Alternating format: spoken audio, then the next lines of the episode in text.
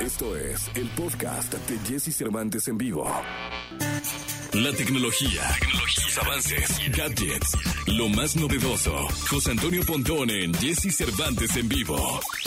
Martes, martes 3 de agosto del año 2021. Querido Pontón, ¿cómo estás? Buenos días. ¿Qué tal? Buenos días, Jesse. Todo muy bien, todo muy bien por acá. Y este, pues, ¿qué te platico? Ya sabemos que hemos platicado en varias ocasiones del poder de cómputo en la nube, ¿no? Que bueno, pues prácticamente es eh, cualquier servicio de streaming que ves en video, ¿no? Que estás en tu casa y pones tu Smart TV o tu televisión inteligente, le picas play a una película y ¡pum! ¿no? Se, empieza a reproducir. No la rentaste, no la bajaste, no la descargaste, no fuiste a ningún establecimiento, nada, sino a través del internet, pues está reproduciendo tu película, al igual que tu música, ¿no? En el, caso de Spotify o algún servicio de música que tengas, Deezer, etcétera. Eso va a pasar ya próximamente con los videojuegos, ¿no? Los videojuegos, ¿por qué se tardaron tanto en, que fuera así de, la nube, de que le pongas play y este y, y empiezan a correr? Pues porque pesan mucho, es decir, son muchos gigas y gigas de información que obviamente pues necesitan una consola, etcétera. Pero bueno, pinta a que va para allá, ¿no? El, el, digamos, los videojuegos en la nube, con estos de Xbox Game Pass, que Netflix le quiere entrar a la onda de los videojuegos también, etcétera. Bueno, pues todo esto del poder de cómputo en la nube, en donde tú no necesitas realmente ya una computadora súper poderosa, gamer, eh, tarjetas de video, super RAM y nada de eso, sino una computadora decente, de, de, de media gama, digamos,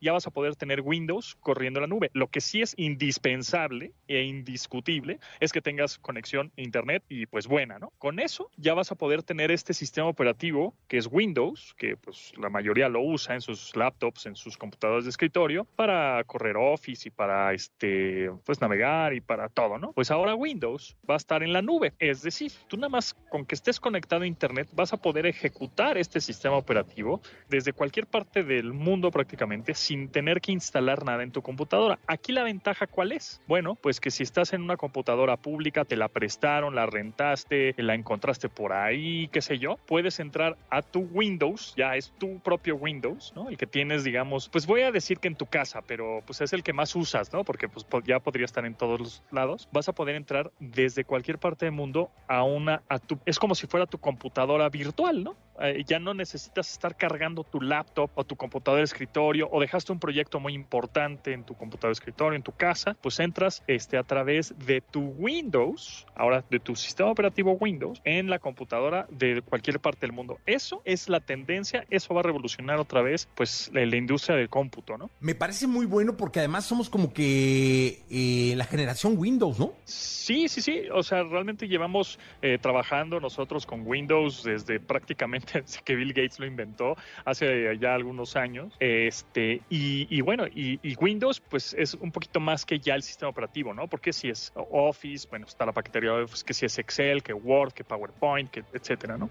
Entonces, eh, ahora cada vez es como como que ya el estilo de vida se va a ir a todo lo de suscripción, ¿no? Que ya lo sabemos, ¿no? Ah, tú pagas, este, no sé, 100 pesos al mes y tienes este servicio de streaming de videos, ¿no? O de música. Pagas otros 100 pesos y ya tienes, este, tus videojuegos. Pagas otros 200 pesos y ya tienes tu internet en tu casa. Todo va a ser por suscripción, o sea, mensualmente se te va a ir una lana que más o menos estábamos haciendo el cálculo de todos los servicios de streaming que pagas, de música, este, todos los ahora, este, que si Netflix, HBO, Paramount Plus y todos estos ya han salido, más o menos se te están yendo entre 20 mil y 30 mil pesos al año de suscripciones oh. que estás pagando mensualmente. Eh, y me estoy yendo medio bajito, eh, la verdad, porque no le estoy sumando pues lo que pagas mensualmente de tu internet de tu casa, que pues no sé, en promedio deberían ser unos 500 pesos, y de tu, de tu plan de datos, ¿no? Que de, de tu telefonía, pues de tu, tu, teléfono, que deben de estar también en un promedio de unos 200, 300 pesos, eh, 500. Entonces, pues sí nos estamos pagando